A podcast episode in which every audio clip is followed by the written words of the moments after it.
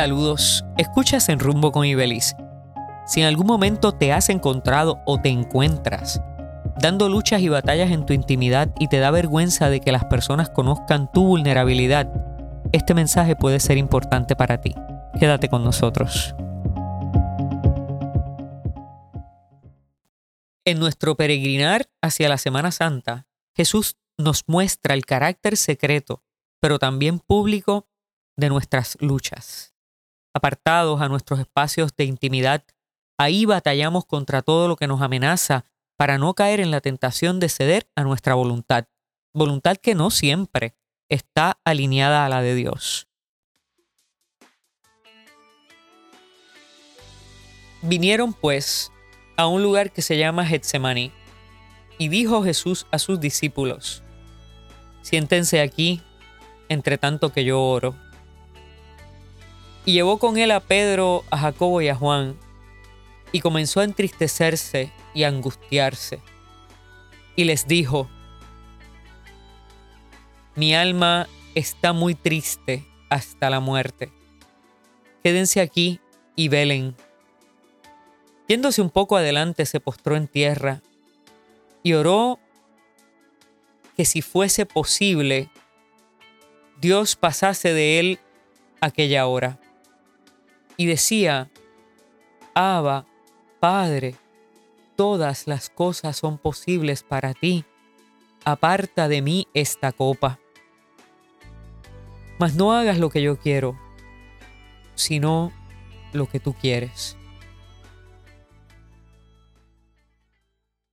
Pocas veces llevamos este tipo de luchas a la esfera pública, a compartirlas con nuestros amigos, nuestras amigas, guías espirituales o seres queridos.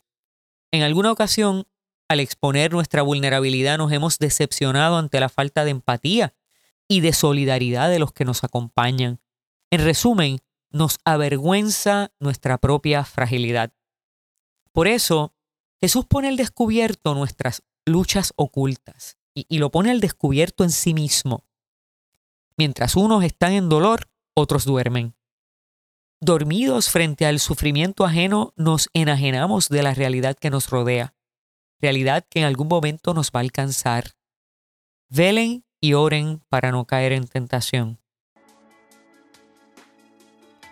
Abrir los ojos al sufrimiento humano nos hace cercanos y aliviana la carga de todos.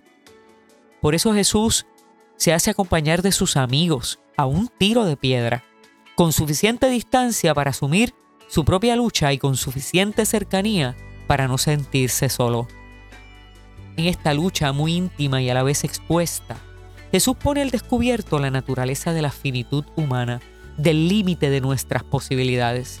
Con eso nos enseña a confiar en el Padre y a despertar ante la necesidad del otro y la otra. Pater mi, Abba, Pater, Fiat, hágase. Let it be done. Que esta cuaresma sea una de aprender a estar despiertos ante la necesidad del otro y de ejercitar nuestra confianza en el Padre, que es Abba, porque es íntimo y cercano, en cuyas manos podemos saltar confiados porque salva. Fiat, hágase. Let it be done.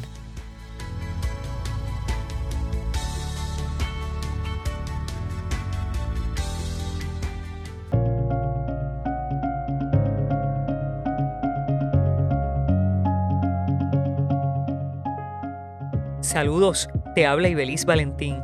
Gracias por escucharnos. Si este mensaje ha sido de bendición a tu vida, compártelo en las redes sociales. También puedes suscribirte en Apple Podcast y Spotify Podcast. Que Dios te bendiga y hasta la próxima.